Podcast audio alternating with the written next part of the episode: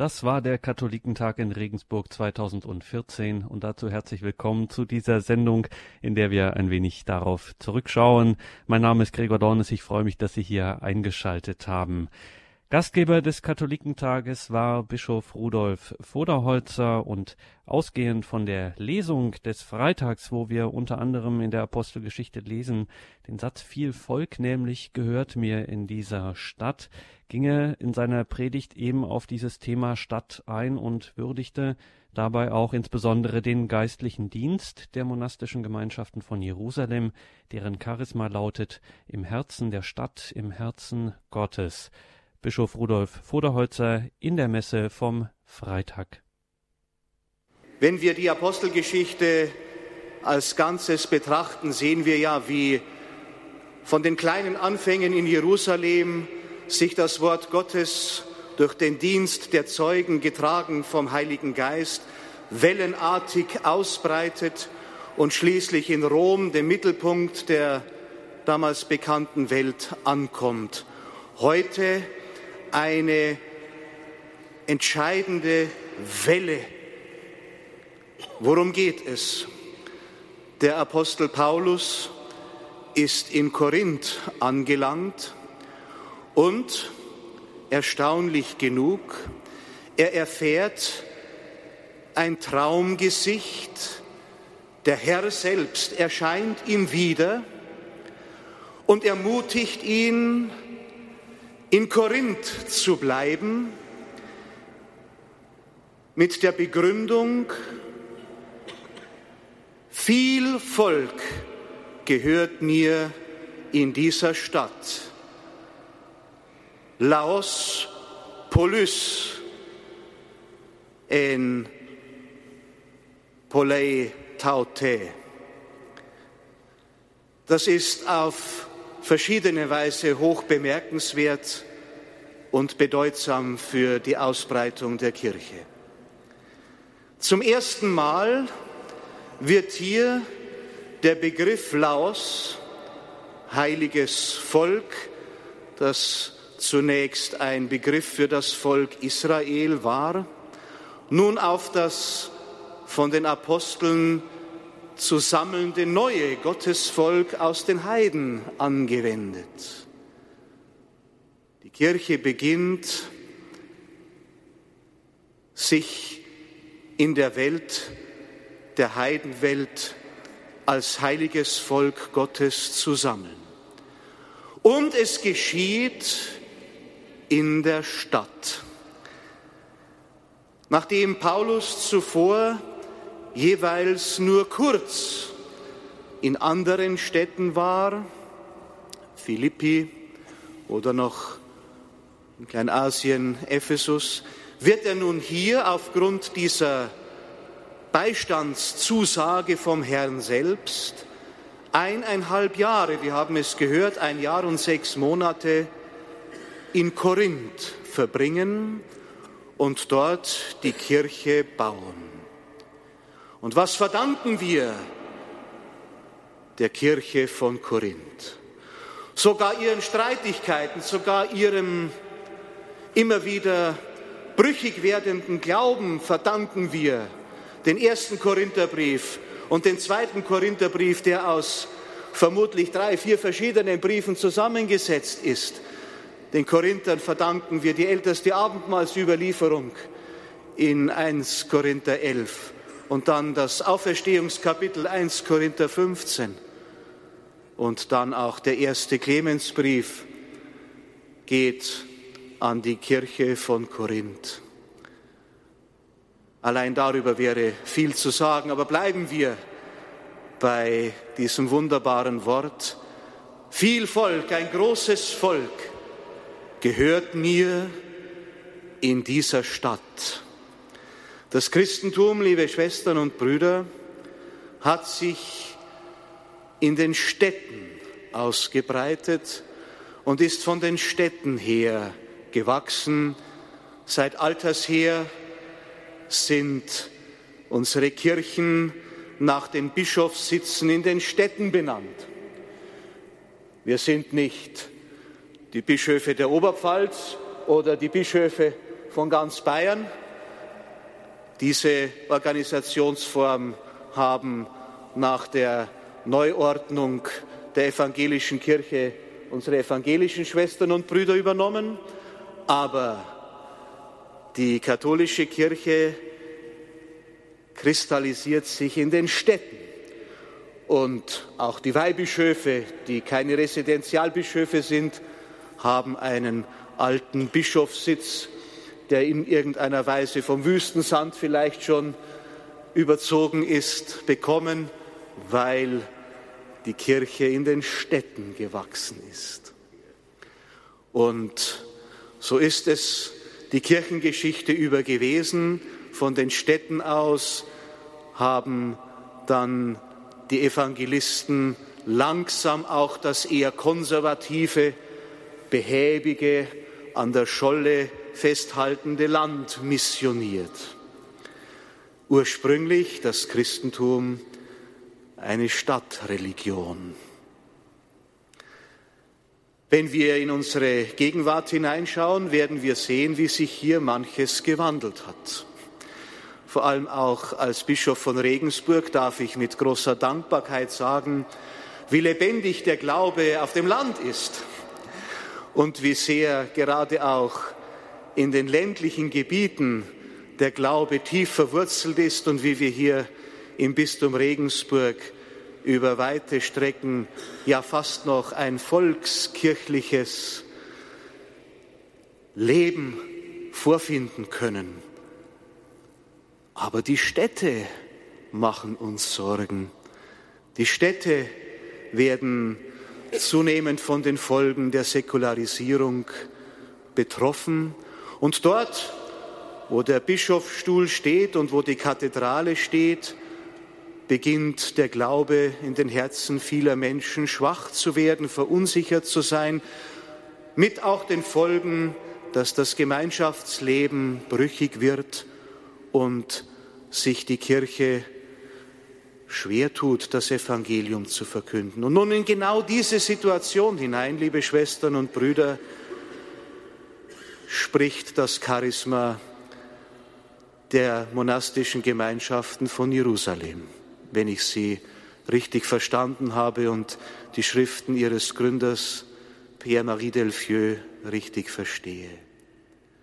Pierre-Marie Delfieux, ich habe ihn in Paris kennenlernen dürfen, hat gespürt, die Städte sind die neuen Wüsten der Gegenwart.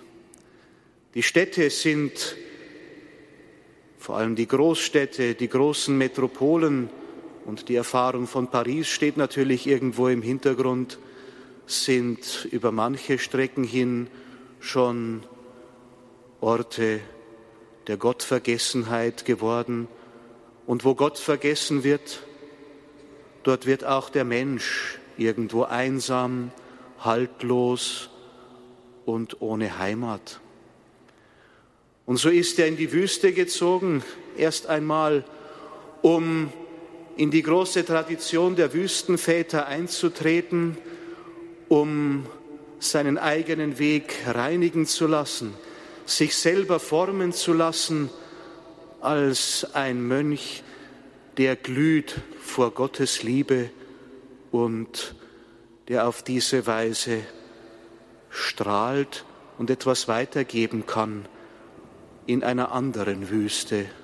Und er ist dem, er ist dem Ruf gefolgt, wieder zurück nach Paris, um dort Schwestern und Brüder zu sammeln, um in der Wüste der Großstadt den Gebetsteppich auszurollen, mit seinen Schwestern und Brüdern, die durch eine Halbtagsarbeit am Lebensgeschehen in der Großstadt teilnehmen aber den Menschen gleichzeitig den Himmel offen halten, indem sie sie einladen, in der anderen Hälfte ihrer Arbeitszeit sozusagen betend, betrachtend den Himmel offen zu halten.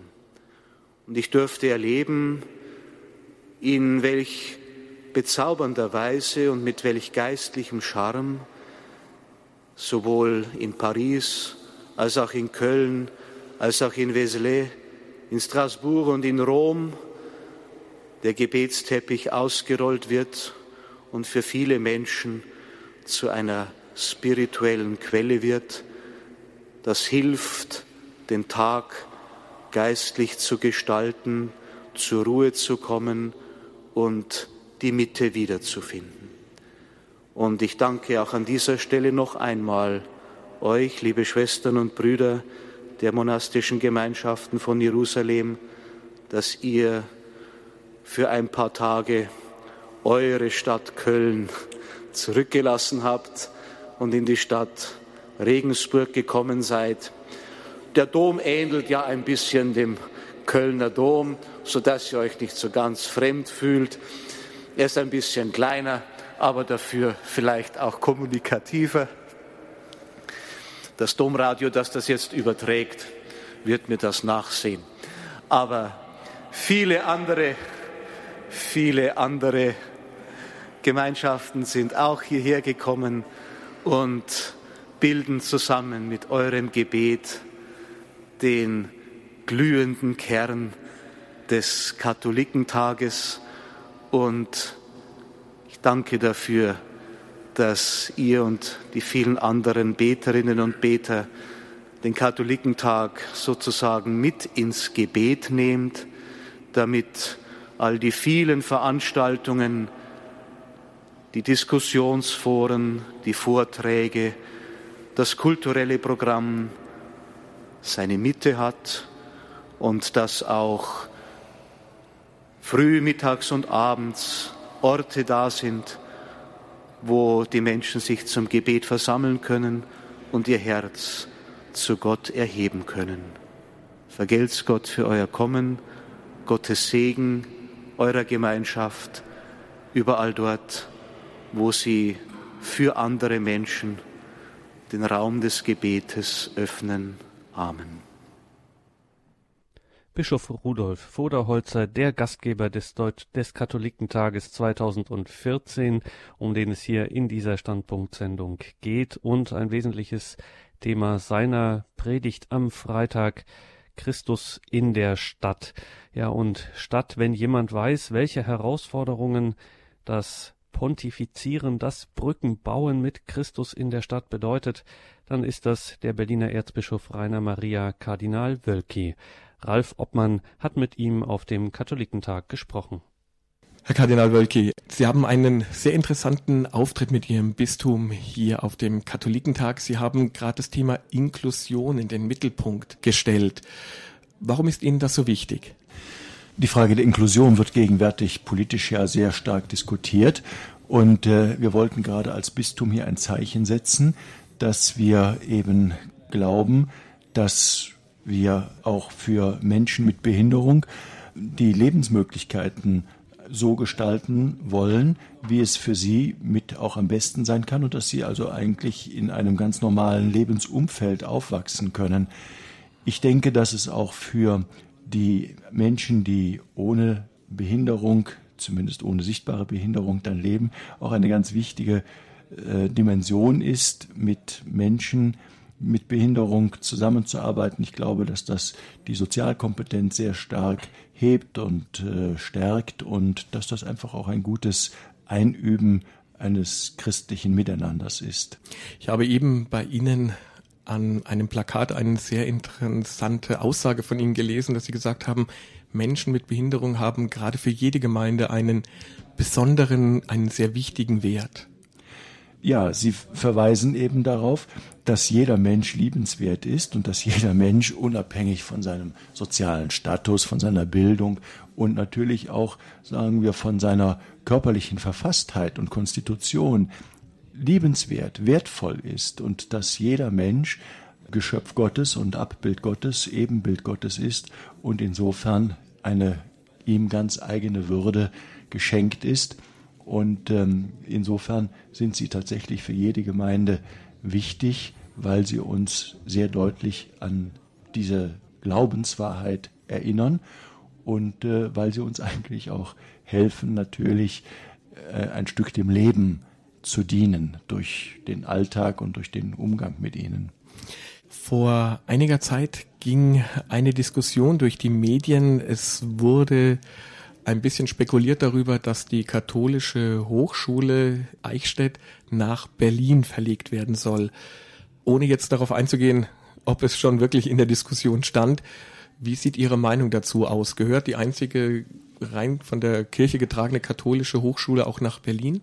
Also ich glaube, dass wir uns insgesamt als Kirche in Deutschland fragen müssen, wie wichtig uns Berlin und die Hauptstadt ist und wie wir dort als katholische Kirche präsent sein wollen.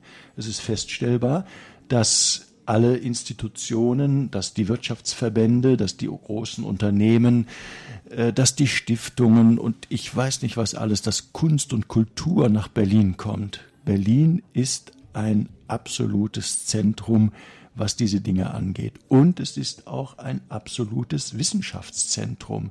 Dort studieren 165.000 Studierende. Da sind 45.000, die als Professoren und dann auch als wissenschaftliche Mitarbeiter arbeiten. Wir haben zwei Exzellenzuniversitäten, darüber hinaus sieben oder acht Fachhochschulen, wir haben mehrere Kunsthochschulen.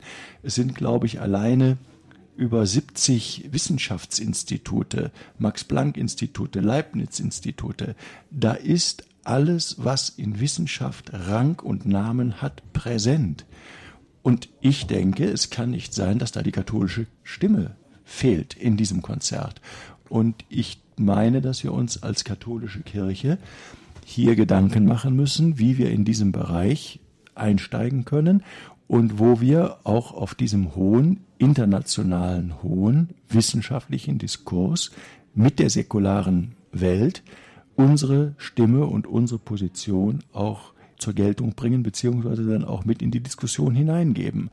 Also ich halte das für einen modernen Areopag. Ich glaube, dass der Apostel Paulus dort zu finden gewesen wäre, heute oder zu finden wäre, so wie er damals auf dem Areopag in Athen zu finden war. Berlin ist ja auch ein bisschen ein Spiegel unserer Gesellschaft, nicht nur in Deutschland, sondern auch in weiten Teilen Europas.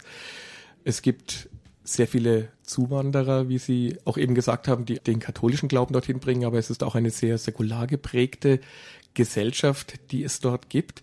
Wie kann man gerade in der heutigen Zeit in unserer Gesellschaft dem Glauben überzeugend und vor allem authentisch verkünden, so dass er für die Leute interessant wird und sie auch wirklich sagen, ja, das ist es auch für mich. Also das Entscheidende ist natürlich immer das persönliche Zeugnis, das persönliche Beispiel. Also es bringt nichts auf der einen Seite irgendwelche Forderungen zu erheben, sondern das eigene Glaubensbeispiel, das eigene Lebenszeugnis, darauf kommt es an. Und das bleibt keinem erspart. Das muss jeder Einzelne bringen. Und das müssen wir auch versuchen, als Kirche dann insgesamt zu bringen. Zum Beispiel in einer solchen Stadt wie Berlin ist für meine Begriffe das diakonische, das karitative Zeugnis sehr, sehr wichtig. Wir hatten in den vergangenen Monaten sehr stark mit der Zuwanderung aus Osteuropa zu tun. Wir haben sehr stark in Berlin die Flüchtlingsproblematik auch politisch zu diskutieren gehabt.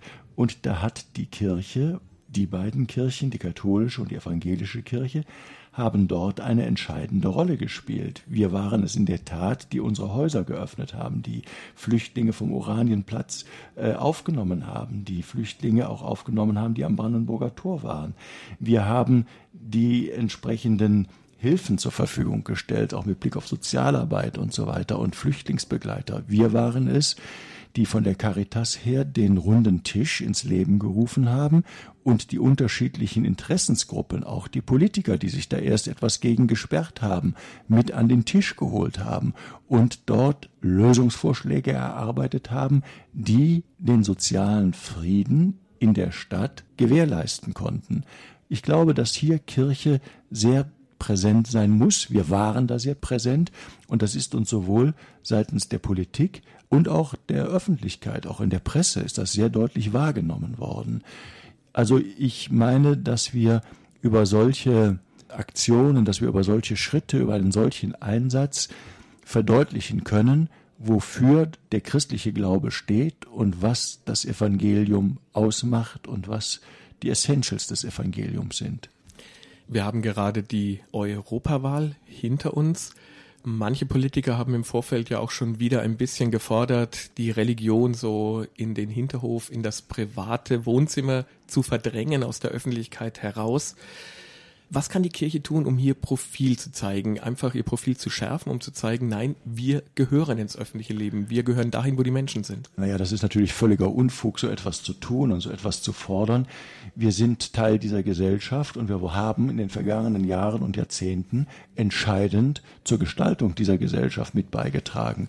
Religion ist etwas Öffentliches und es bedarf des Zeugnisses und deshalb werden wir das auch nicht mit uns machen lassen. Wir bleiben in der Gesellschaft präsent und wir werden auch mit dem, was eben äh, die Mitte unseres Glaubens ausmacht. Und da sind eben gerade die Themen der Gottesfrage und damit verbunden natürlich auch die Lebensschutzfragen, die ökologischen Fragen, die Fragen nach sozialer Gerechtigkeit äh, von entscheidender Bedeutung, überall da, wo der Mensch in seinen Grundrechten bedroht ist, haben wir aufgrund unseres Gottes- und Menschenbildes präsent zu sein und auch unsere Stimme zu erheben und eben auch äh, unseren Beitrag zu leisten.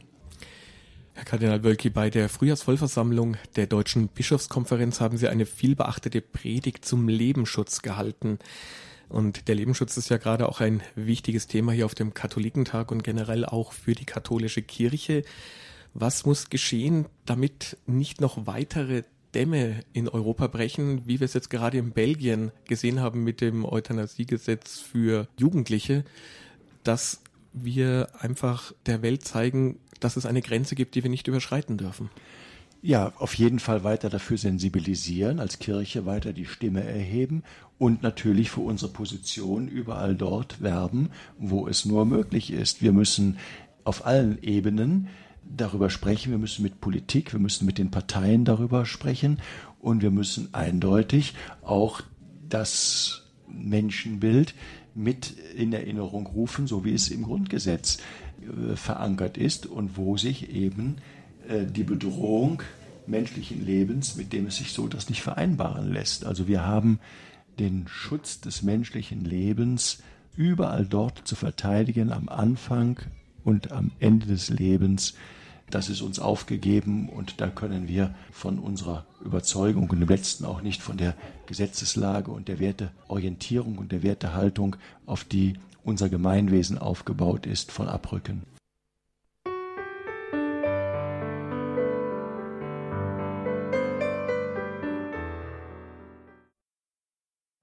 Mit Christus Brücken bauen, das war das Motto des Katholikentages, um den es hier in dieser Sendung bei Radio Horeb und Radio Maria geht.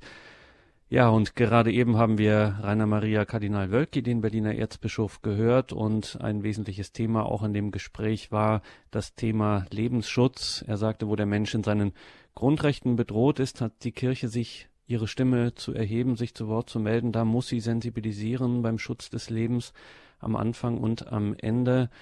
Ja, und es war wohl in den letzten Jahren, Jahrzehnten eine der schmerzhaftesten Zerreißproben der deutschen katholischen Kirche in der jüngeren Vergangenheit die sogenannte Indikationslösung beim Schwangerschaftskonflikt und der Beratungsschein. Seit der Intervention des heiligen Johannes Paul II. scheinen viele Wunden noch immer nicht geheilt, viel Schmerz und innerer wie äußerer Kampf dauern an. Und es gehört sicherlich zu den ganz großen Errungenschaften dieses Katholikentags, ein Podium zusammengestellt zu haben mit Vertretern der unterschiedlichen Positionen zu diesem schwierigen Thema. Und siehe da, es gelang. Grundehrlich wurde dort gesprochen und immer wieder kam heraus, es geht bei aller Differenz allen um das eine Mutter und Kind zu schützen. Es ist sehr viel darüber berichtet worden und wir möchten Ihnen das auch in dieser Sendung nicht vorenthalten, können dann natürlich nur kurze, einen kurzen Einblick hineinwerfen wollen, hier aber ganz bewusst das ganze Spektrum versuchen, das ganze Spektrum der Diskussion zu Wort kommen zu lassen, getreu dem Motto des Katholikentages mit Christus Brücken bauen.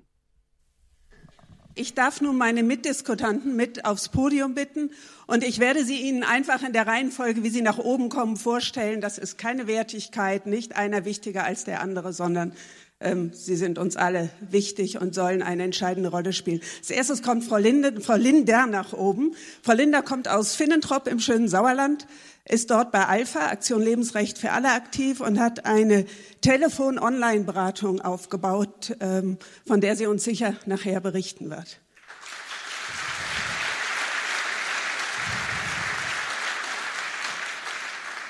Dann bitte ich Frau Sophia Kubi hier auf die Bühne. Frau Sophia Kubi lebt in Brüssel und arbeitet für European Dignity Watch, kümmert sich dort sehr engagiert darum, dass die christlichen Werte in Europa nicht in Vergessenheit geraten, sondern im Bewusstsein der Politiker und der Handelnden sind. Sie ist aber auch stellvertretende Bundesvorsitzende der Gemeinschaft Christdemokraten für das Leben und in dieser Funktion wird sie uns hier heute auch wichtige Impulse geben können.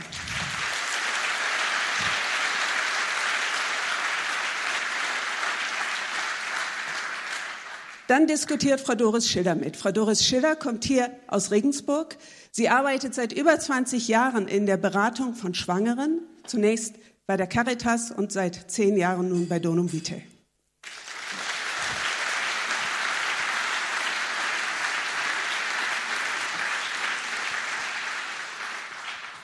Frau Landtagspräsidentin, einmal den politischen Titel, Barbara Stamm, wird auch mitdiskutieren. Ich freue mich sehr, dass Sie hier sind. Ähm, Frau Stamm ist sehr aktiv im Zentralkomitee der Katholiken, auch für Donum Vitae hier in Bayern, sehr aktiv. Das Manager-Magazin hat ihr vor vielen Jahren bescheinigt, sehr radikal in Sachen Schutz des Lebens gegen Abtreibung zu sein. Darüber werden wir auch diskutieren.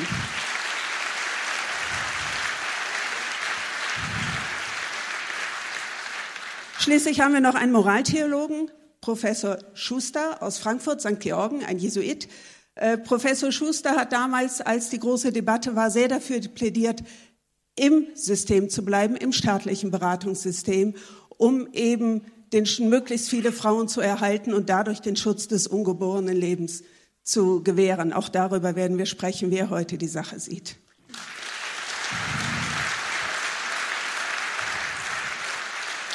Das sind noch nicht alle Menschen, die mitreden äh, können, wollen, müssen. Es ist ein wichtiges Thema, deshalb haben wir noch eine sogenannte erste Reihe. Da sitzen fünf Damen und Herren. Ähm, zum einen Frau Birgit Kelle, Publizistin. Der eine oder die andere von Ihnen hat sie im vergangenen Jahr erlebt in der Debatte um äh, Genderfragen, um sexuelle Auseinandersetzung. Und sie hat ein Buch mit dem provokativen Titel geschrieben, dann macht doch einfach die Bluse zu.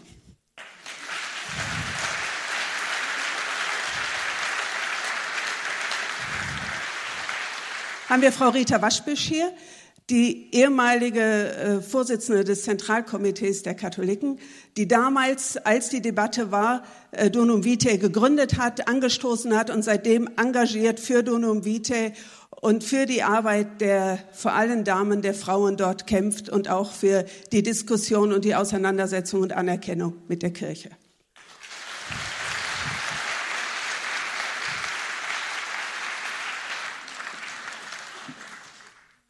Frau Schiller, Sie sind Beraterin hier aus Regensburg. Es ist Ihr Ort, Sie sind hier zu Hause, deshalb haben Sie das erste Wort. Ähm, warum haben Sie sich für Donum Vitae entschieden und sind von der Caritas weggegangen? Ja, ich war jahrelang bei der Caritas in der Schwangerenberatung tätig und habe erlebt, wie es den Frauen geht, wie es den Frauen auch geht, die im Schwangerschaftskonflikt zu uns kommen. Und ich habe mich als Beraterin gut gefühlt, für die katholische Kirche diesen Beratungsauftrag wirklich in Anspruch nehmen zu können. Und ich habe mir als Frau gut gefühlt, für Frauen da zu sein, die in so einer existenziellen Notlage sich befinden. Und als diese Entscheidung dann gekommen ist, habe ich mich ganz oft an Frauen erinnert, die gesagt haben, Frau Schiller, eigentlich hat mir die christliche Botschaft so nicht mehr angesprochen in meinem Leben, aber diese Beratung, die hat mir wirklich geholfen. Und ich wollte einfach für mich die Verantwortung nicht übernehmen, innerhalb der Konfliktberatung, innerhalb der staatlichen Struktur kein Ansprechpartner mehr zu sein mit dieser christlichen Botschaft. Und darum bin ich vollen Herzens gewechselt und bin wirklich froh, dass innerhalb der Konfliktberatung die Ansprechmöglichkeit noch besteht für Frauen, die in einer existenziellen Notlage sind und wirklich denken, ein Schwangerschaftsabbruch ist die einzige Lösung von ihrem Problem. Wir werden nachher sicher.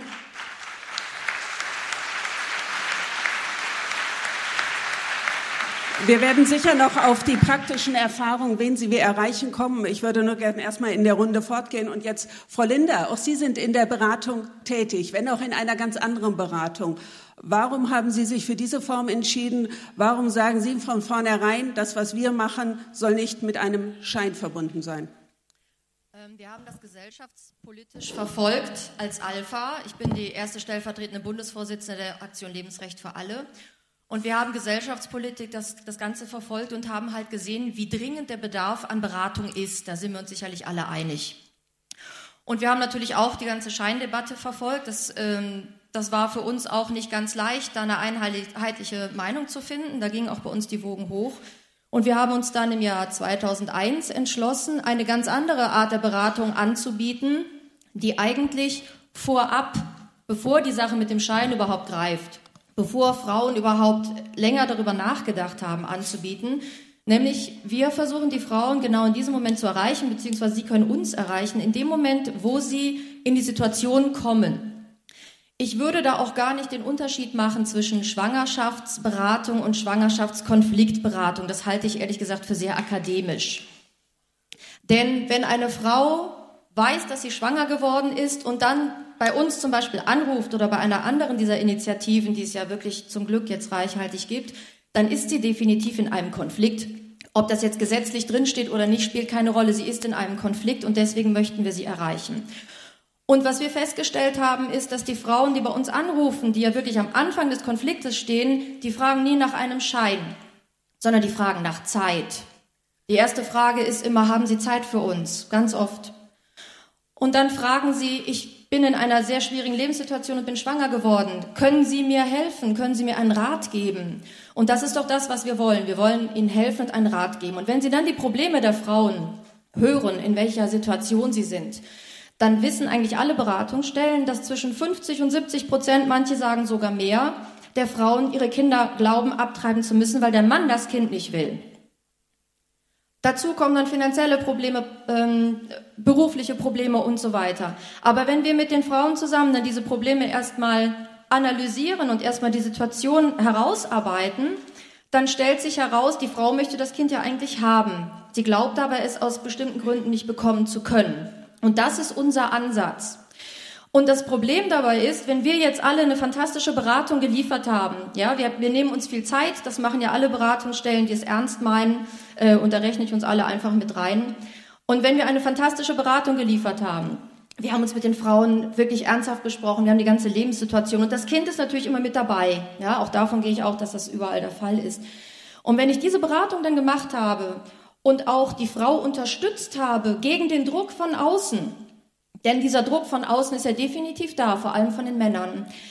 Und dann sage ich am Ende der Beratung, jetzt gebe ich Ihnen aber einen Schein, sodass eine Abtreibung auch eine Option ist. Dann ist das aus unserer Sicht eigentlich eine Kapitulation.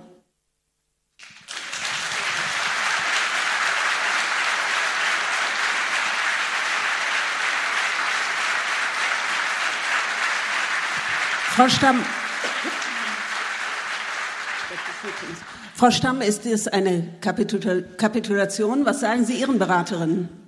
Ja, also da muss ich jetzt erstmal durchatmen. Also zunächst möchte ich mal sagen, dass wir alle aufgerufen sind.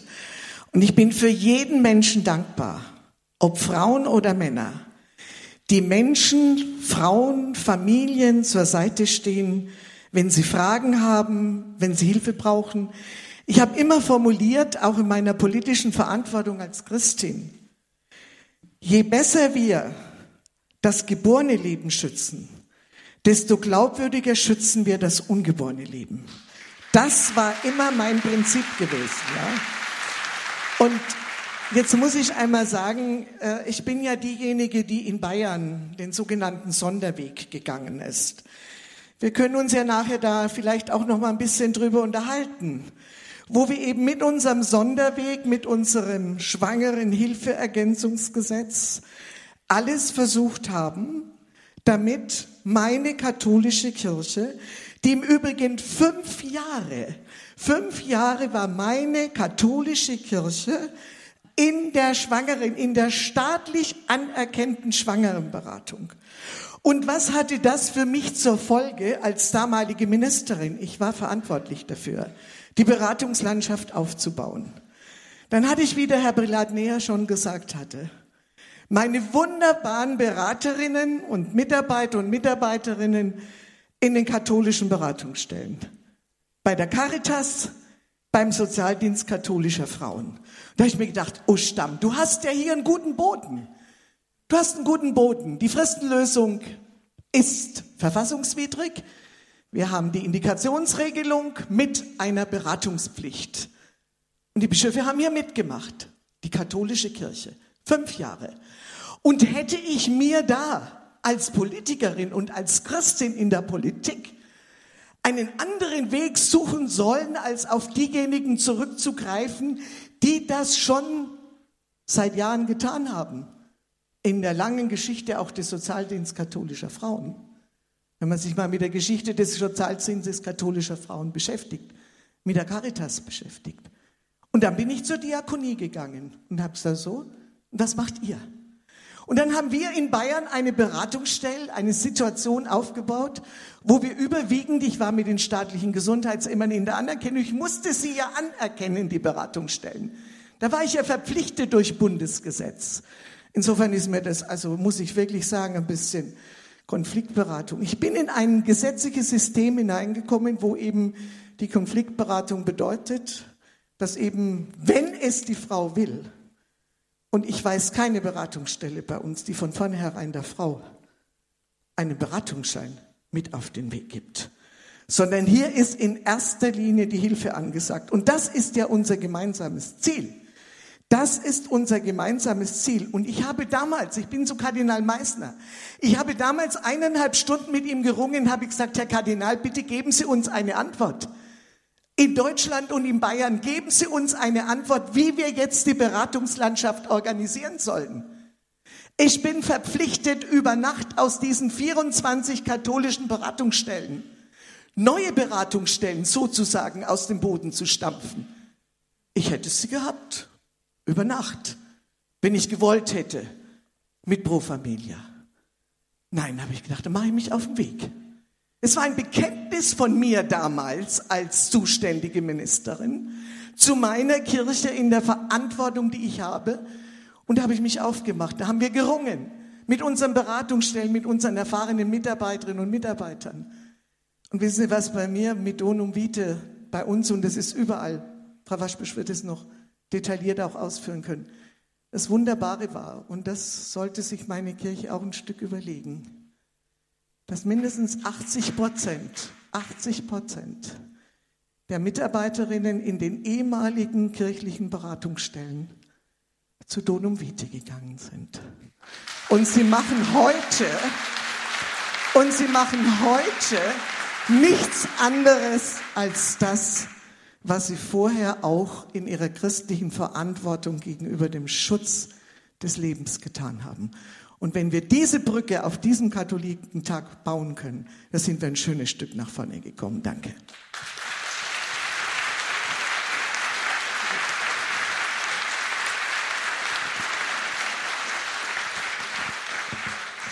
Frau Kubi, den Weg, den Frau Stamm gerade so engagiert geschildert hat, auch in dem Ringen mit, mit der Kirche und um den richtigen Weg, würden Sie sagen, das ist der falsche Weg gewesen?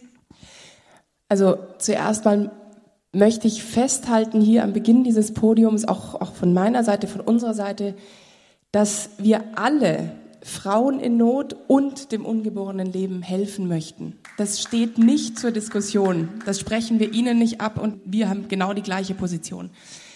Ich glaube, niemand auf diesem Podium hält Abtreibung für eine Banalität. Und gerade weil Abtreibung keine Banalität ist, sondern die Tötung des ungeborenen Kindes, ist es wichtig und gut, dass wir das heute diskutieren und dass wir ein Podium zu diesem Thema haben. Und ich glaube, dass es sehr gut ist, dass wir immer wieder neu, und ich repräsentiere ja auch eine andere Generation jetzt als Sie, darum immer wieder neu ringen, was der richtige Weg ist. Und in diesem Ringen muss ich sagen, Frau Stamm, Frau Waschbüsch, Sie haben gerungen. Und zwar ehrlich und mit unter sehr viel Einsatz um die richtige Haltung, gerade aus katholischer Sicht in dieser Frage. Und das sehe ich mit Hochachtung, muss ich Ihnen ehrlich sagen. Und ich glaube, dass es in dieser ganzen Frage 90 Prozent Deckungsgleichheit gibt. Wir sind für das Leben und keiner von uns hält Abtreibung für Banalität. Aber es bleiben 10 Prozent. Und diese 10 Prozent sind ein Stachel im Fleisch, den man nicht einfach ignorieren kann. Und was sind jetzt diese 10 Prozent? Diese 10 Prozent sind die Tatsache, dass wenn ich als katholische Beraterin sage, ich möchte zum Leben hin beraten, im gesetzlichen System kann ich das gar nicht, weil ich zur Neutralität verpflichtet bin. Aber wenn ich sage, meine Absicht ist es, zum Leben hin zu beraten und dann am Ende sage, hier hast du den Schein, dann sage ich der Frau, es gibt eine Alternative zu deinem ungeborenen Kind, zu dem Leben mit deinem ungeborenen Kind, das vor vielen Konflikten steht, und das ist die Tötung deines ungeborenen Kindes. Und das geht nicht. Das kann ich als Katholikin, das kann ich als junge Frau nicht einfach akzeptieren, weil ich glaube und fest davon überzeugt bin, dass Abtreibung nie eine Lösung eines Konflikts ist. Abtreibung ist ein Scheitern. Abtreibung kann keine Lösung sein. Und wenn ich eine, wenn ich eine Sache noch, ähm, einen Punkt noch anfügen darf, wir sehen ja auch, dass die Hoffnungen, dass durch die Beteiligung am Beratungskonzept die Abtreibungsrate signifikant sinkt, dass diese Hoffnungen unerfüllt geblieben sind. Ähm, wir sehen heute, 20 Jahre später, dass das Beratungskonzept gescheitert ist. Wenn wir konstant hohe Abtreibungszahlen haben, und die haben wir, wir haben, mir geht es um diesen Punkt, wir, wir haben in Deutschland 5,58 Millionen Abtreibungen, seit es diese Regelung gibt. Das ist kein Erfolg. Das ist kein Erfolg. Und das möchte ich einfach nur mal festhalten, dass wir wirklich auch sehen und auch den Mut haben, zu sagen, dieses Beratungskonzept ist gescheitert in seiner ursprünglichen Intention. Im Übrigen hat das Bundesverfassungsgericht angemahnt und uns aufgefordert, diese Beratungspraxis zu überprüfen. Und das wäre eine Brücke, die wir bauen können, glaube ich, relativ leicht aus meiner Sicht, dass wir gemeinsam fordern, dass diese Überprüfung stattfindet. Dass wir wirklich einmal überprüfen in Deutschland, was bringt denn überhaupt diese gängige Abtreibungs- äh, Beratungspraxis?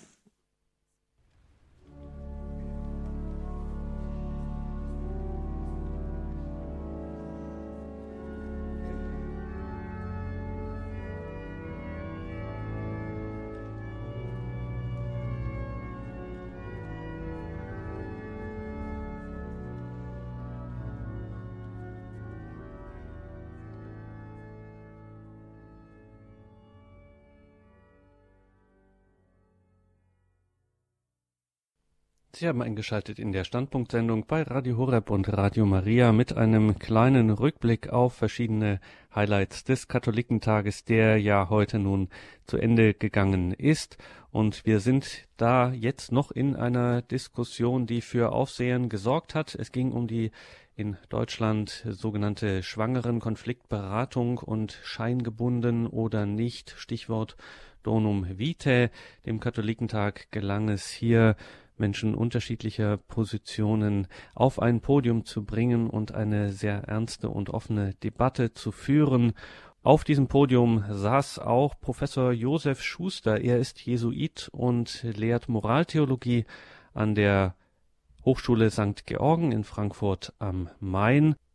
Herr Professor Schuster, Sie haben Sie haben 1998, 99 sehr dafür gekämpft, dass die Kirche in diesem staatlichen System drin bleibt. Ähm, wenn Sie jetzt diese, diese Forderung sehen, würden Sie sagen, ja, wir machen jetzt, neudeutsch heißt das eine Evaluation und gucken dann, wie es weitergeht? Also gegen Evaluationen ist nie etwas einzuwenden. Und ich möchte einfach bezweifeln, dass Sie für die Behauptung, dass das Beratungskonzept gescheitert sei, irgendeinen empirischen Beleg haben. Das haben Sie nicht.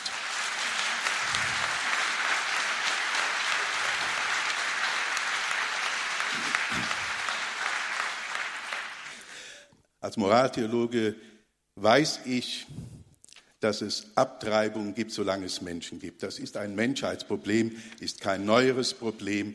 Abtreibungen hat es immer wieder gegeben. Die alten Zeugnisse, die wir haben, die sprechen davon.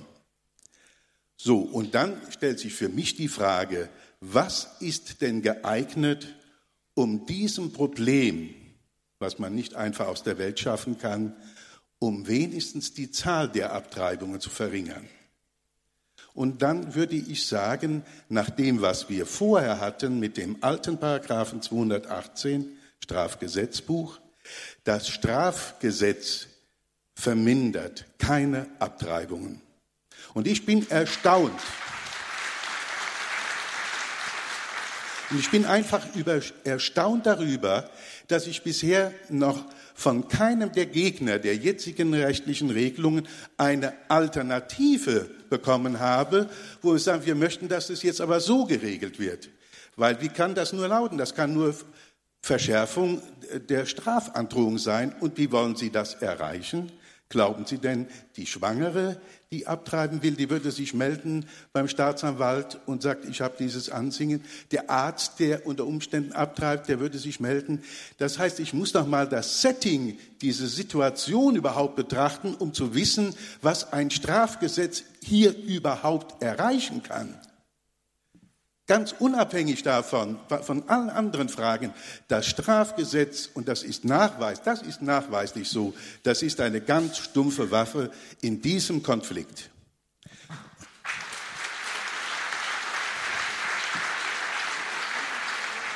Und dann drittens und letztens, ich weiß, Sie werden schon nervös. Also und letztens, ich würde, ich würde sagen, wenn man das ganze Paket einmal zusammennimmt und sich jetzt nicht nur auf den, den Schein fokussiert, dann kann in der Tat, so wie die jetzige Regelung es nur sein, dass eine Pflichtberatung, dass die auch dokumentiert werden muss. Und das ist damit signalisiere ich nicht die Alternative dazu, dass du dein Kind bekommst, ist die Abtreibung, sondern katholische Beraterin attestieren damit, es hat eine Beratung zum Leben stattgefunden. Und das bedeutet nicht,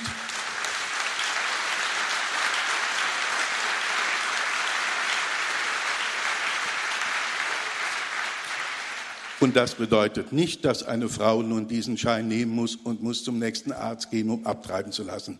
Die kann den Schein auch zu Hause wegwerfen. Aber der Konflikt ist so, dass Frauen in dieser Situation mit engen zeitlichen Rahmenbedingungen, dass die nicht noch von Pontius nach Pilatus laufen wollen, wenn sie weiter ambivalent sind. Und insofern bietet dieser Beratungsschein für manche eine Sicherheit. Aber das heißt auf keinen Fall, dass sie den immer auch sozusagen zur Anwendung bringen müssen. Also die Behauptung, dass der Schein in sich schon Abtreibung bedeutet, die halte ich auch für abwegig.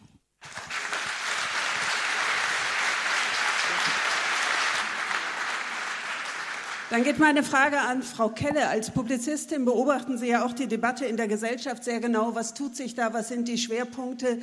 Sehen Sie eher ein Scheitern des Gesetzes? Sagen Sie, da muss es was anderes geben? Und haben Sie eine Idee, was, für, was sein könnte?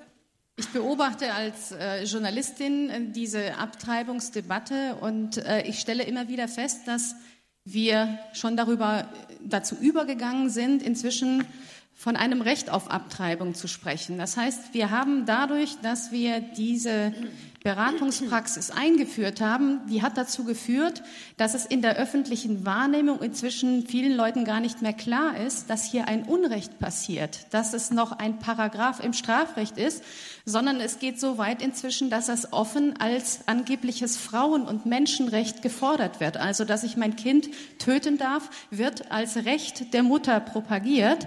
Und diese öffentliche Wahrnehmung dürfen in meinen Augen gerade Katholiken eben nicht befördern. Wenn wir uns beteiligen, wenn wir uns beteiligen an einem System, und dieser Schein ist eben Teil dieses Systems. Wir sind ja einig alle, Beratung muss sein. Wir brauchen sogar noch viel mehr Beratung. Und ich bin der Meinung, dass der Staat auch Beratung bezahlen muss, vielfältigerweise, die nicht einen Schein ausstellt, dass das eigentlich Pflicht wäre, wenn man es nämlich ernst nimmt mit einer Beratung zum Kind. Ja, aber wenn wir uns beteiligen mit diesem Schein, um es vielleicht in das Motto des, äh, ähm, des Katholikentages hier zu übersetzen, weil wir sprechen über Brücken, die gebaut werden sollen. Und wir sprechen heute bislang sehr viel über diese Brücke, die wir zu der Frau bauen, weil sie ist natürlich die erste Ansprechpartnerin. Wir müssen eine Brücke zu ihr bauen und da sind wir uns einig. Aber wir müssen genauso eine Brücke zum Kind bauen. Es geht hier um zwei Leute. Und dieser Schein ist die Abrissbirne für die Brücke zum Kind.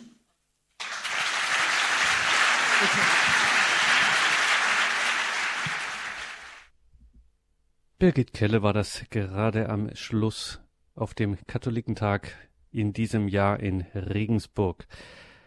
Darauf schauen wir heute hier in dieser Standpunktsendung ein wenig zurück und ähm, wenn wir das tun, dann kommen wir auch an einer bestimmten Sache nicht vorbei, die ein viel gelesenes katholisches Online-Portal nämlich als die Osterfestspiele bezeichnete. Das war eine augenzwinkernde Anspielung auf Veranstaltungen mit dem gerade eine Woche im Amt befindlichen Passauer Hirten Stefan Oster. Er war im Gespräch mit dem Journalisten Harry Landauer. Ähm, ich möchte den Bischof als erstes fragen. Unser Bischof hier, der Rudolf Voderholzer, hat äh, gesagt, als ich ihn fragte, wie das so ist mit dem Bischof werden, hat er gesagt, ähm, also ein Priester zu sein, ist das schönste Amt, der schönste Beruf der Welt. Ob der Bischof noch schöner ist, weiß ich nicht. Jetzt frage ich mal den jüngsten Bischof, den wir in Deutschland haben. Gibt es da schon Erkenntnisse? Also vielen Dank, Harry, für, für diese Frage. Ähm, jetzt ist das Ganze noch sehr getragen von einer Welle. Ähm, einer, das sieht man jetzt auch hier. Es gibt große Freude und es war am letzten Samstag überwältigende Freude. Und die Freude ist natürlich auch auf meiner Seite und äh, und da, glaube ich, schenkt man uns nichts äh, gegenseitig, was Freude angeht. Ähm, aber es ist natürlich auch so, dass ich äh, mit dieser, äh, dass ich diese Freude auch verbinde mit ähm, Erwartungen und äh, das macht mich dann schon wieder äh, ein bisschen skeptisch, weil ich mir denke, um Gottes Willen, was erwarten die Leute denn jetzt alles? Ich bin halt jetzt, äh, ich war bisher Ordenspriester und habe an der Hochschule, sehr beschaulichen Hochschule, sehr gern unterrichtet und habe mit jungen Leuten viel zu tun gehabt. Und jetzt bin ich auf einmal Bischof und ich weiß noch gar nicht, wie Bischof sein geht. Ja, das äh, ich habe gute Leute, die mir das dann so nach und nach erklären. Ähm, deswegen kann ich noch gar nicht sagen, ob es so richtig schön ist. Also bis jetzt ist es wunderschön, weil, ähm, aber wie es dann wird, das wird sich zeigen. Mhm. Unsere Veranstaltung hat ja den Titel Junger Bischof, junge Kirche und dann eben ein Fragezeichen. Und jetzt hat dieser Titel schon, wie ich finde, verschiedene Lesarten und ich möchte meine Mitdiskutanten hier oben mal vorstellen und auch mit, einem, mit einer kleinen Frage sozusagen gleich einführen in unser Gespräch, was denn, ähm, ja, was denn äh, hinter diesem Fragezeichen steht. Äh, Bischof Oster hat äh, von Erwartungen gesprochen. Ich glaube schon, dass die Erwartungen mitschwingen. Ich denke auch, dass bei Ihnen einige Erwartungen mitschwingen, ähm, äh, weil ja Kirche, die katholische Kirche insbesondere, ähm, ja in diesen Tagen wirklich auch im Fokus des Interesses steht, wie im Katholikentag, mit ganz vielen offenen Fragen, wie diese Kirche sich bewegen wird, muss, sollte, was hier die offenen Fragen sind. Ähm, junger Bischof, junge Kirche, frage ich eine ganz junge Frau, die heißt Theresa, Theresa Unsinn. Sie kommt aus äh, Benedikt Beuern, da wo äh, Bischof Oster eben, wie er gerade gesagt hat, vorher war. Und äh, sie ist, äh, er ist der jüngste Bischof, sie ist die jüngste hier am Podium. Also sie äh, ist in einer ja, Gebetsgruppe gelandet, wird sie uns hier nach was erzählen. Junger Bischof, junge Kirche, was ist, was ist dort dir spontan gekommen, als man dich gebeten hat, da mitzudiskutieren? Ja, also wo ich das gelesen habe, ähm, ist mir natürlich als erstes jetzt dann der Stefan eingefallen, weil ich glaube, dass der Titel da jetzt auch ziemlich drauf anspielt, eben einfach auf die Person. Und eben auch, ob halt eben dadurch, dass er jung ist, das automatisch heißt, dass die, also dass die Kirche, die er lebt und die er im Passau dann auch führt, ähm, ja jünger wird oder halt mehr auf Jugendliche spezialisiert wird. Und ich glaube nicht, dass das jetzt automatisch, nur weil es ein Alter, vom Alter her ein junger Bischof ist, dann automatisch eine junge Kirche ist. Aber so wie wir jetzt einen Stefan, den Benedikt Beuern kennengelernt haben, äh, ist das schon der Fall. Also Was wäre denn eine junge Kirche? Also, ja, was wäre denn eine junge Kirche? Wenn in, im Gottesdienst die Reihen vorn wieder voll wären oder wenn Kirche sich anders inszenieren würde? Was? Also ich würde das jetzt nicht unbedingt mit anders inszenieren ähm, in Verbindung bringen. Also junge Kirche ist für mich genau das, so wie ich es in meiner Pfarrei und im, im Benedikt Beuern halt lebe, einfach, dass, ja, dass man den Glauben einfach so leben kann, wie er ist und dass es einfach, dass man gerne halt in die Kirche geht und aber halt auch viel auch so außerhalb noch hat und jetzt nicht nur in Gottesdienst. Ähm, jetzt nicht unbedingt mit einer anderen Inszenierung verbunden, sondern einfach so, wie, es ich kenne, so ist für mich jung, einfach lebendig, würde ich sagen, mit jung. Junger Bischof, junge Kirche, Fragezeichen. Äh, meine Mutter lebt in, in seinem Reich. Ja, also er, äh, sie, sie, wohnt in einem kleinen Dorf im, im Bistum Passau eben und äh, sie weiß auch nicht oder wusste nicht, dass wir uns kennen und äh, hat mich eben angerufen und dann hat sie gesagt, ja, was, was sagst du zu unserem neuen Bischof? Ja, also schon die Vorschusslorbeeren. Ähm, ja, sage ich, äh, interessant und so weiter, äh, äh, habe schon gehört von ihm und so weiter. Und dann sagt sie, ja, endlich mal ein Junger. Meine Mutter hat jetzt bald das achte Lebensjahrzehnt äh, vollendet ähm, und sagt, endlich mal ein Junger. Und ich glaube, dass ein zweiter Punkt noch eine Rolle spielt, das ist auch die Biografie die der Bischof Oster ähm, mitbringt jetzt in sein Amt, weil sie dann gesagt hat, ja, der hat auch vom Lehmer Ahnung. Jetzt denke ich einmal, schwingen da zwei ähm, Punkte schon mit, die vielleicht in der Diskussion eine Rolle spielen. Kirche wird, These, Kirche wird häufig wahrgenommen als der Welt entrückt, vielleicht ein bisschen weltfremd, vielleicht auch ein bisschen blasiert und vor allen Dingen oft als eben nicht jung im Sinne von nicht modern junger Bischof, junge Kirche. Wie jung ist denn die Kirche jetzt in deinen Augen oder in, der Wahrnehmung, wie, wie sie dir auch vor Augen tritt? Schwierige Frage, weil ähm, die kann man nur differenziert beantworten, glaube ich. Also wir sehen auf der einen Seite vieles, was alt aussieht im Sinn von, naja, das geht vielleicht allmählich dem Tod entgegen. Ja, wir haben den Eindruck, da gibt es äh, Strukturen, Formen gelebten Glaubens, die, von denen wir haben, denken wir manchmal, das wird sich vielleicht überleben. Ähm, auf der anderen Seite frage ich mich dann immer, also wenn das stimmt, was wir glauben, dass der Heilige Geist die Kirche führt und begleitet und dass Gott in seiner Kirche wirklich gegenwärtig ist, dann kann dieser Eindruck von na, die Kirche ist vielleicht alt und starr und überkommt sich oder, oder ist eine, eine Einrichtung, die vergeht, dann kann das nur daher kommen, dass wir ihn in diesen Strukturen, in dem, was wir erleben, nicht zur Geltung kommen lassen, dass wir äh, aus irgendeinem Grund Gott nicht äh, die Führung überlassen, also dass wir vielleicht verhindern, dass Gott in seiner Kirche wirkt, weil ich bin immer überzeugt und werde jeden Tag überzeugter davon, wo wir den Geist Gottes wirken lassen in unserer Kirche, dort ist Jugend und zwar auch äh, beim 80-jährigen oder 77-jährigen Papst und bei den jungen, ich kenne so viel alte, ältere Menschen, die tiefgläubig sind und du schaust ihnen ins Gesicht und du denkst, das ist ein Kind im guten Sinn, ja, im guten Sinn ein Kind im Glauben, wenn ihr nicht werdet wie die Kinder. Also dort, wo wir dem Geist Gottes in unserer Kirche Raum geben, da ist immer Jugend, da ist die Kirche jung und dann ist auch ein Zeichen dafür, dass junge Menschen auch da sind. Ja.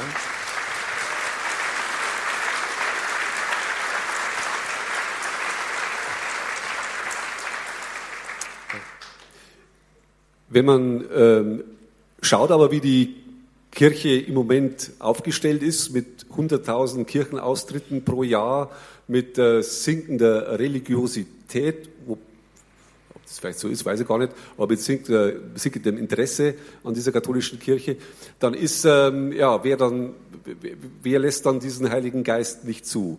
Äh, es gibt ja die These, äh, in dem Maße, in dem der Wohlstand steigt und äh, die Leute eben nicht mehr die Not haben, die es Beten lehrt, ähm, eben auch die ähm, Religion uninteressanter wird. Dennoch ist in diesem Moment der Auftritt eines jungen, Mannes, der ja bis zu dem Zeitpunkt noch nicht so bekannt war, ähm, ein, ein, ein fast euphorisches Medienereignis. Wenn wir heute über Medien reden wollen auf diesem Podium, dann müssen wir auch über den Medienrummel reden, den äh, er hier äh, ausgelöst hat. Schon äh, der, der, erste Besuch in Altötting, glaube ich, war ja eher so als ganz persönliche Fahrt dorthin geplant und äh, geschehen ist ganz was anderes. Ne? Die, die, Leute haben dir zugejubelt. Ähm, beim Einzug in den Dom, jetzt vor einer Woche, jetzt ungefähr waren alle Fahnen drin um die Zeit. Da kam er, ja, da äh, ist er in Siegerpose äh, oder in, in, ja, winkend in den Dom. Äh, Sie haben gesagt, das hat's, eigentlich ist es nicht üblich. Man, der, der, Bischof winkt beim Rausgehen, aber nicht schon beim Reingehen. Ich denke, wenn man im Passauer Dom war, dann war das plötzlich so, äh, diese, diese, eine, eine Freude lag da in dem Raum, da, ähm, da konnte man gar nicht anders. Weil normalerweise, also wenn man jetzt, wenn ich so zurückdenke, wenn man zur Priesterweihe äh, reingeht in den Dom, da, boah, da ist man irgendwie, und ich denke, wenn man jetzt in der Bischofsweihe reingeht, dann ist man auch, wow, was wird das und äh, passt das alles und mache ich da das richtig und so. Und dann geht man da rein und ich habe das ja ausgespürt, wie die Leute dann, die haben dann geklatscht, da konnte man gar nicht. Also äh, sie haben mir fast ein wenig leid getan, weil mir gedacht habe, jetzt schauen alle da hin und jetzt, dann muss der da rein und sich da hinlegen und dann weiß ich, ah ja.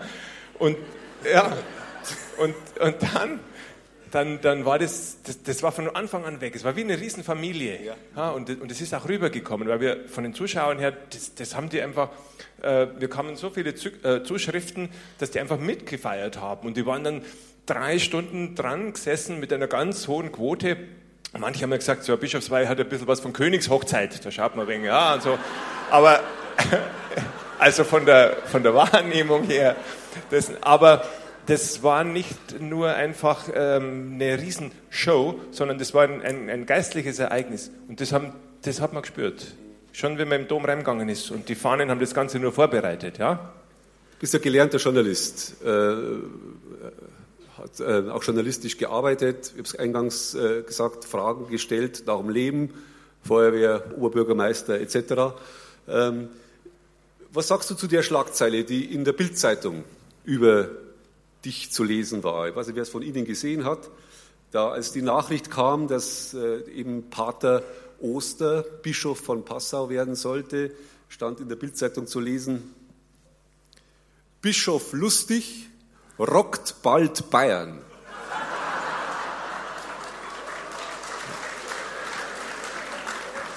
Aber noch besser war der Untertitel. Papst will Hobbyclown zum Bischof machen. Ich soll das jetzt kommentieren.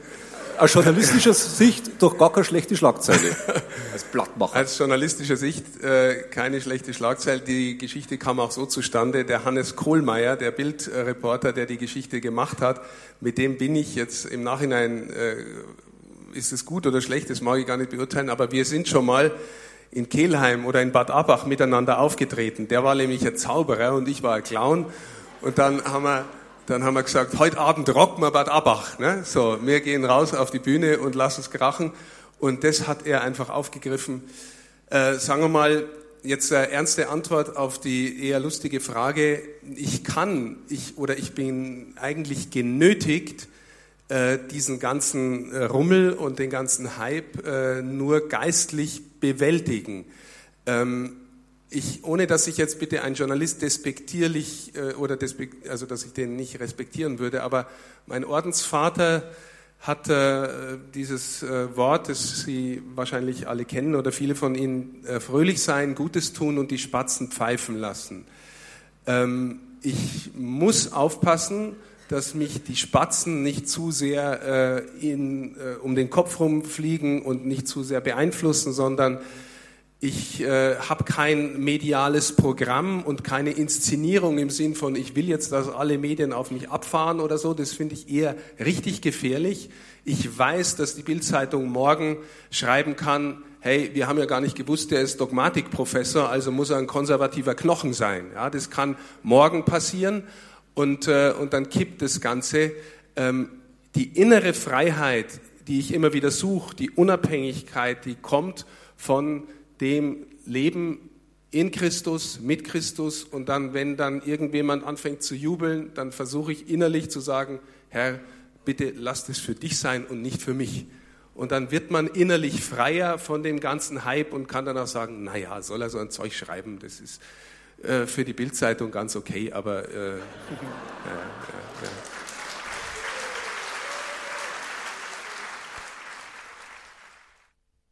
Junger Bischof, junge Kirche, Fragezeichen. Darüber sprach Bischof Stefan Oster mit Harry Landauer, dem Journalisten und Weggefährten des neuen Passauer Bischofs. 2016 ist wieder Katholikentag und the winner ist Leipzig, die ehrwürdige Stadt im Bistum Dresden-Meißen. Friedrich im Bistum Dresden-Meißen. Miriam Fernandes Molina hat mit dem Dresdner Bischof Heiner Koch gesprochen. Herr Bischof Koch, Sie kommen gerade von einer Veranstaltung bzw. haben gerade an einer Veranstaltung teilgenommen. Das Thema war kinderlos. Wo ist mein Platz in der Kirche? Können Sie kurz mal sagen, worum ging es dabei? Es ging um die Wahrnehmung vieler, mancher Erwachsener, die aus unterschiedlichen Gründen keine Kinder haben. Sei es als Singles, dass sie allein leben und bewusst Elternschaft und Partnerschaft nicht für ihren Weg halten, sei es, dass es Paare sind, die keine Kinder bekommen können, sei es, dass es schlicht und ergreifend ungewollte Wege sind, wo man sagt, also eigentlich wollte ich heiraten und eigentlich wollte ich auch Kinder haben, aber es hat sich nie der Partner gefunden und nie die Situation ergeben diese Gruppe kam hier zur Sprache und es war wichtig wahrzunehmen, dass bei aller Wertschätzung eben der Familie, und jeder gehört ja einer Familie an, diese Gruppen, das oftmals, was wir berechtigterweise für die Familien aufführen und dass wir berechtigterweise für die Familie uns in dieser Gesellschaft, die so oft so familienfeindlich ist, einsetzen, nicht übersehen und in der Wortwahl genau darauf achten müssen, dass wir diese Menschen nicht verletzen, die auch ihre Berufung suchen und finden. Was würden Sie denn Menschen raten, die sich sehnlichst ein Kind wünschen, aber keines bekommen? Wie sollen sie damit umgehen? Zunächst einmal würde ich im Dreischritt verhandeln. Ich würde erstmal natürlich schauen, ob es medizinische Hilfen geben kann, dass ein Empfängnis und Frucht doch möglich ist. Ähm, das Zweite ist, ich finde es schon eine große Chance, was viele dann tun, die Adoption von Kindern sich vorzunehmen. Ich weiß, wie vielen Kindern damit geholfen wird, welcher Segen das sein kann. Das weiß ich auch von einem Freund und Freundin, die Kinder adoptiert haben. Was ist das für eine glückliche Familie geworden? Das Dritte, ich hoffe natürlich, dass dann auch andere, die diesen Weg nicht gehen können, äh, auch das Lernen anzunehmen, so schwer das vielleicht auch ist, aber daraus etwas Positives zu machen, nämlich ihrem Leben dann vielleicht auch ganz andere Inhalte und Wertschätzung zu geben, wo sie sich besonders engagieren können. Viele engagieren sich dann zum Beispiel ehrenamtlich in ganzen Bereichen, was sie mit Familie so nicht hätten tun können und nehmen Verantwortung für die Kinder in einer Gemeinde wahr oder äh, nehmen Verantwortung wahr für ein Projekt, das ähm, mit Kindern zu tun hat. Man kann ja auch kinderfreundlich sein und Kindern leben helfen, ohne dass man eigene Kinder hat. Wenn es jetzt einem gläubigen Menschen passiert, dass, es, dass er kein Kind bekommt oder ein Ehepaar, dann würden Sie sagen, dass Gott diesem Menschen vielleicht in so einer Situation auch etwas damit sagen will oder würden Sie sagen, der Glaube kann helfen, damit umzugehen? Beides. Zunächst mal hilft der Glaube allen Menschen mit den Begrenzungen, mit den erfüllten Erwartungen, mit den Hoffnungen und Enttäuschungen klarzukommen und damit leben zu können. Auch wenn er nicht alles auflöst, aber er hilft es tragen und ertragen zu können. Gerade weil ich an Christus denke, aber auch an viele Heilige, denke ich auch an Maria, wo sich manche Hoffnung wahrscheinlich und manche klassische Vorstellung eben so nicht erfüllt hat. Aber das Zweite ist natürlich, ich muss ja meine Berufung suchen, meine Berufung. Und die Berufung kann ja auch ganz anders aussehen, als dass ich sage, ich bin Familienvater, Familienmutter. Es gibt ja viele Wege der Berufung. Ich denke jetzt nicht nur an die Priester und denke nicht nur an die Ordensleute, sondern äh, das Leben ist so bunt und die Berufungen, die Gott gestreut hat, sind so bunt und vielfältig, dass ich davor drängend warnen würde, einen Berufungsweg als den normierten zu benennen. Äh, ich dürfen Gott nicht ins Handwerk fuschen. Er schenkt seine Berufung und schenkt seine Gnade und vielleicht ist dann solch eine Situation auch ähm, eine gute Gelegenheit, mal über meine Berufung nachzudenken. Denken wir jetzt mal in der momentanen Zeit an ein viel diskutiertes Thema. Jetzt Zölibat, ja oder nein, wird oft äh, gebracht bei Menschen, die jetzt vielleicht auch der Kirche fernstehen oder kirchenkritisch sind. Priester sind ja sozusagen auch kinderlos, wenn man jetzt die Schäfchen mal außen vor lässt. Also aber freiwillig eben, um des Herren willen. Würden Sie sagen, Herr Bischof Koch, dass gerade Priester mit den Menschen, die jetzt keine Kinder bekommen können, durch die besondere Berufung solidarisch sein können und auch so mitleiden können mit ihnen? Ähm, das glaube ich schon. Eine der Begründungen für den Zölibat, nicht sicherlich nicht die tiefste theologische, aber eine pastorale Begründung ist ja, dass er besonders offen ist für Menschen, die diese keine Familie haben, die nicht diese Geborgenheit einer Familie auch die Probleme einer Familie, aber eben doch erleben können. Als ich Studentenpfarrer war, habe ich zum Beispiel Heiligabend immer verbracht, auch mit äh, ausländischen Studenten, oft Migranten, die kein Heimatfest, kein Weihnachtsfest zu Hause feiern konnten. Das war schon eine große Chance. Ich hoffe aber, dass jeder Priester irgendwo auch väterlich ist. Und zwar gegenüber Verheirateten und Kinderreichen wie Kinderlosen. Ich glaube, dass das eine innere Grundhaltung ist, dem Leben zu dienen, dem anderen zu dienen, Schutz und Fürsorge wahrzunehmen, Aufmerksamkeit und Achtsamkeit und lebensfördernd zu wirken. Ich hoffe aber, dass das natürlich besonders für die Menschen tut, die jetzt mal diese in dem Weg der Familie nicht erfüllen können. Das nämlich, schließt natürlich ein Menschen, die in Familie leben, aber oftmals enttäuscht sind in der Familie. Man kann auch in der Familie völlig vereinsamen. Ich denke auch an die alten Menschen, die von ihrer Familie verlassen worden sind und keiner kümmert sich mehr um sie. Ich sehe schon, dass da die Lebensform des Priesters eine besondere Chance bietet.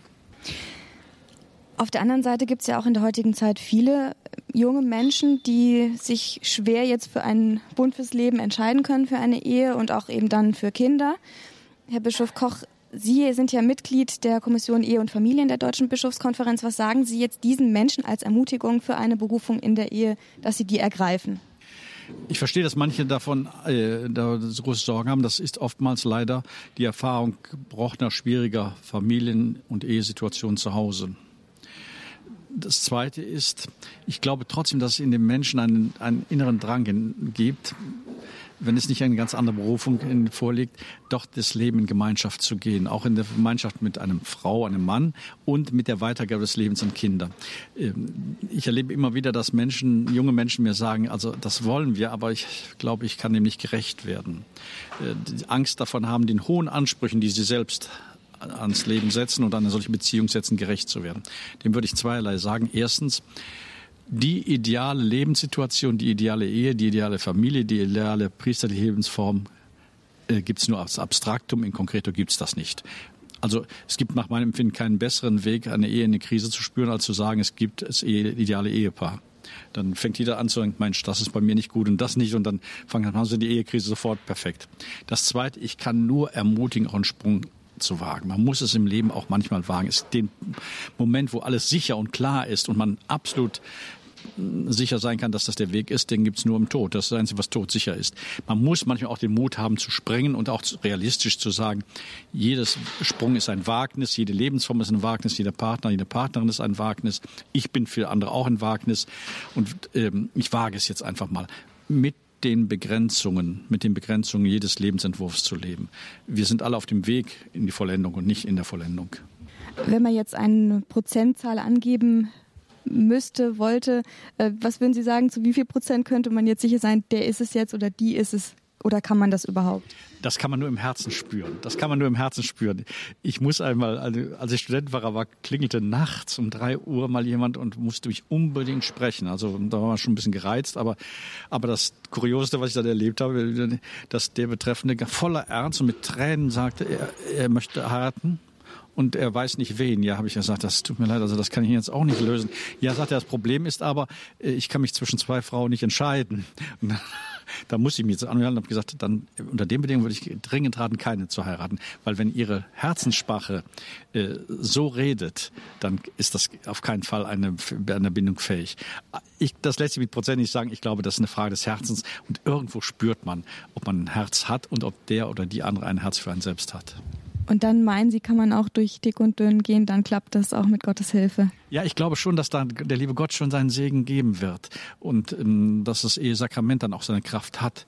Und noch einmal, ich würde, weiß auch, dass Ehen scheitern können und dass das eine reelle Möglichkeit ist. Nur, erstens würde ich nicht etwas Neues anfangen mit dem Begriff äh, des Scheiterns. Und zweitens, auch das Scheitern äh, bleibt eins stehen, äh, nämlich die Sorge Gottes für mich und der hält mich auch im Scheitern. Herr Bischof Koch, Sie sind ja jetzt nun etwas über ein Jahr in einem neuen Bistum, dort im Bistum Dresden. Wie haben Sie sich denn da eingelebt? Vermissen Sie Köln, das schöne Erzbistum? Naja, ich sage immer, ich bin jetzt zu Hause in Dresden und im Bistum Dresden-Meißen. Äh, meine Heimat ist schon das Rheinland, das ist so. Zweitens, ich bin dankbar für dieses Jahr. Ich habe mich so schnell einleben können, weil ich dort sehr herzlich aufgenommen wurde, innerkirchlich wie außerkirchlich. Das ist manchmal ganz erstaunlich, wie offen und herzlich die Menschen auch außerhalb der Kirche auf mich zugehen. Ich habe eine spannende Aufgabe. Ich bin sogar biografisch, wenn ich das so sagen darf, dankbar, nochmal eine ganz neue Herausforderung äh, gestellt zu bekommen. Kirchlich, gesellschaftlich, von den Menschen her. Die Situation in Dresden und in Köln ist eben massiv unterschiedlich. Hm, also ich fühle mich dort wirklich sehr wohl. Ich bin auch froh, nochmal Neues zu lernen und kennenzulernen und neue Herausforderungen zu, angenommen zu haben. Sicherlich ist meine Familie und meine Freundinnen und Freunde sind im Rheinland. Das ist über Jahrzehnte gewachsene Beziehungen, Freundschaften. Das muss ich jetzt viel mehr organisieren, damit es erhalten bleibt. Das tut manchmal so ein Stückchen weh. Aber äh, das andere, ich bin überrascht, wie gut es mir geht. Jetzt noch eine persönliche Frage. Ihr Wahlspruch lautet Gaudete semper Dominus prope. Richtig ausgesprochen? Freut euch im Herrn zu jeder Zeit. Der Herr ist nah. Warum haben Sie diesen Vers gewählt? Da gab es mehrere Zugangsmöglichkeiten. Erstens, ich bin ein Mensch, der von Natur aus mit einer gewissen Freude und auch der Fähigkeit, Freude weiterzuschenken, begabt ist. Äh, also ich habe eine gewisse Affinität. Ähm, dann war es natürlich ein Motto, ich war, als das Motto übernommen wurde, Weihbischof in Köln und mit dem Köln Freude und Karneval auch verbunden. Das war auch. Aber jetzt kam, ich wollte mich von dieser Freude absetzen, von dieser Freude eines oberflächlichen Optimismus oder einer Juppadi, Juppada-Freude, die schnell wieder vergeht. Denn das entscheidende Wort ist für mich die Freude, die alle Zeit ist. Das heißt, auch in schweren Situationen, in Leid, in Trauer, auch dann soll ich, so sagt es, froh sein, weil, und das ist die einzige Begründung, die trägt, hm, der Herr nahe ist. Der Herr ist nahe. Nahe in schweren Stunden, nahe in frohen Stunden, nahe in leichten Stunden. Und ich habe in meinem Leben Menschen erleben dürfen und hoffe, dass das für manche auch sein kann, die von dieser inneren Freude getragen sind, auch wenn das Leben manchmal widrig verläuft. Haben Sie einen Geheimtipp, wie man in der Freude bleiben kann, auch wenn alles dunkel erscheint? Also ich kann vielleicht ein, als eine von vielen Einlösungen Folgendes machen. Ich habe in meiner rechten Jackentasche immer, in meiner linken Jackentasche immer eine, einige äh, Kugeln. Und wenn ich am Tag etwas erlebe, was mir Freude macht und wofür ich dankbar bin, dann nehme ich eine Kugel aus der linken und tue die in die rechte Tasche. Und ich bin erstaunt, wie voll die rechte Tasche jeden Abend ist. Das ist eine gute Idee. Ja, der Katholikentag, um nochmal jetzt zum aktuellen Thema zu kommen. Was haben Sie für einen Eindruck davon, von den Menschen, von der Stimmung, von den Veranstaltungen, das, was Sie bisher erlebt haben? Also unendlich viele haben sich hier bemüht und wirklich hohen Einsatz. Auch die Gastfreundschaft des Bistums Regensburg ist wirklich bewundernswert. Und sie steigt die Stimmung natürlich auch mit dem Wetter und der Herzlichkeit und der Erfahrung. Also das ist wunderbar. Äh, das Thema äh, der Brücke ist auch ein tragfähiges Thema. Es ist natürlich ähm, schon ein irrsinniges Angebot von, äh, von verschiedensten Gruppen und Institutionen. Da bleibt schnell der Gesamtduktus ein bisschen auf der Strecke. Natürlich laufe ich auch mit einer Schere im Kopf. Ich laufe mit der Schere da und dass der 100. Katholikentag in zwei Jahren bei uns in Bistum in Leipzig sein wird, in einer ganz anderen Situation, in einer ganz anders geprägten Stadt, in einer Gesellschaft, die über 80 Prozent konfessionslos ist und oftmals seit Jahrzehnten keine Berührung mit dem Glauben der Kirche hat.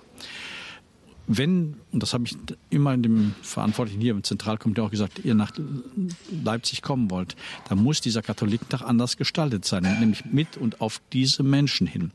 Das kann nicht sein, dass wir nur die Fassade verschieben und sonst läuft alles wie ab wie es gelesen ist, wie das gehen kann, wie man mit den Menschen in Berührung kommen kann, wie man äh, von ihnen lernen kann, aber auch ihnen unsere Überzeugung und Sichtweise nahebringen kann.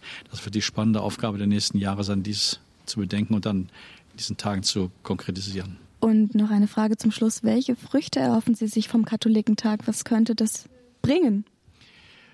Für die, die kirchlich gebunden sind, ist es oftmals eine Freude, hier andere Gleichgesinnte zu treffen und äh, so Ermutigung zu erfahren. Es ist schön, dass wir viele sind. Äh, dieses Reden von der kleinen Minderheit, die wir angeblich als Katholiken inzwischen werden, ist ja so nicht richtig. Zweitens, ähm, es ähm, ist natürlich auch immer wieder eine, ein, ein Stachel in diesen Katholikentagen, hoffe ich jedenfalls, ein Stachel, der mich nämlich konkret fragen lässt, ob ich meine Verantwortung in der Gesellschaft, darum geht es bei Katholikentagen eigentlich auch wahrnehme, ob ich mutig auftrete oder ob ich nur Katholik bin, wenn man viele sind und man mit Karten und dergleichen nicht äh, groß auffällt. Also es ist auch ein Ansporn. Für mich bleibt natürlich auch immer die Frage übrig, wohin geht diese Kirche? Was werden ihre Schwerpunkte sein? Wie wird sie morgen die Menschen erreichen, die nicht zugehören? Ich denke, da ist auch mancher Katholiktag noch manche Antwort schuldig geblieben. Vielen Dank. Einen guten Tag wünsche ich Ihnen und willkommen in Leipzig 2016. Bischof Heiner Koch von Dresden-Meißen im Gespräch mit Miriam Fernandes Molina. Und damit geht unsere heutige Standpunktsendung mit dem Rückblick auf den Katholikentag 2014 auch zu Ende. Wir schließen diese Sendung mit einem Gebet, genauer dem Katholikentagsgebet aus der Messe vom Freitag mit Bischof Rudolf Voderholzer, Gastgeber als Regensburger Bischofs des Katholikentages. Danke, liebe Hörerinnen und Hörer, fürs Dabeisein, für Ihr Interesse, viel Freude hier im weiteren Programm. Es geht hier weiter mit der Komplet, dem Nachtgebet der Kirche. Ich darf mich an dieser Stelle von Ihnen verabschieden, wünsche Ihnen einen gesegneten Abend und eine behütete Nacht. Ihr Gregor Dornis. Christus, unser Bruder und Herr, ausgespannt über den Abgründen des Lebens, bist du die Brücke, die Himmel und Erde, Gott und Mensch, Zeit und Ewigkeit verbindet. Du bist der Weg, die Wahrheit,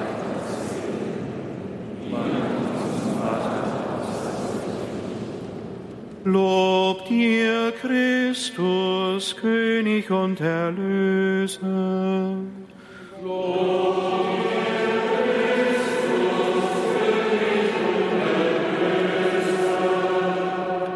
Christus, unser Bruder und Herr, du bist die Brücke, über die die grenzenlose Liebe des Vaters zu allen Menschen strömen will. Zu den Jungen und Alten, den Gesunden und Kranken, den Ausgestoßenen und Sündern, den Bedrängten und Verzweifelten. Lob dir, Christus, König und Erlöser. Lob dir, Christus,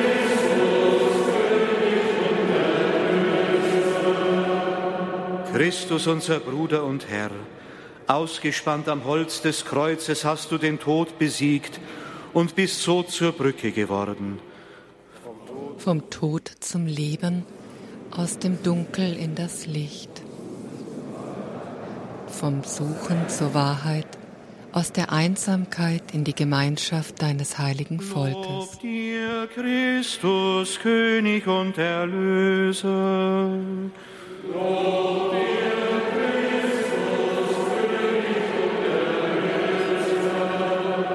Christus, unser Bruder und Herr, du hast uns den Weg gewiesen zum Leben in Fülle und uns gerufen, dir zu folgen. Hilf uns, ohne, Hilf uns, ohne Furcht die Brücke zu beschreiten, die du selber bist und uns zum Vater und zueinander führt. Mach auch uns zu einer Brücke, über die die Liebe Gottes zu den Menschen strömen kann. Erhöre uns, Christus. Christus, unser Bruder und Herr, lass uns die Zeichen der Zeit erkennen und uns mit ganzer Kraft für die frohe Botschaft einsetzen. Mach uns offen für das, Mach uns offen für das, was die Menschen bewegt, dass wir ihre Trauer und Angst, ihre Freude und Hoffnung teilen und mit ihnen dir entgegengehen. Erhöre uns, Christus. Christus, unser Bruder und Herr, öffne unsere Augen für jede Not. Gib uns das rechte Wort. Gib uns das rechte Wort, wenn Menschen Trost und Hilfe suchen. Hilf uns zur rechten Tat, wo Menschen uns brauchen. Lass uns denken und handeln nach deinem Wort und Beispiel. Erhöre uns, Christus. Christus, unser Bruder und Herr, Brücke, die uns zum Vater und zueinander führt, mit deiner Hilfe können auch wir zur Brücke werden. Amen.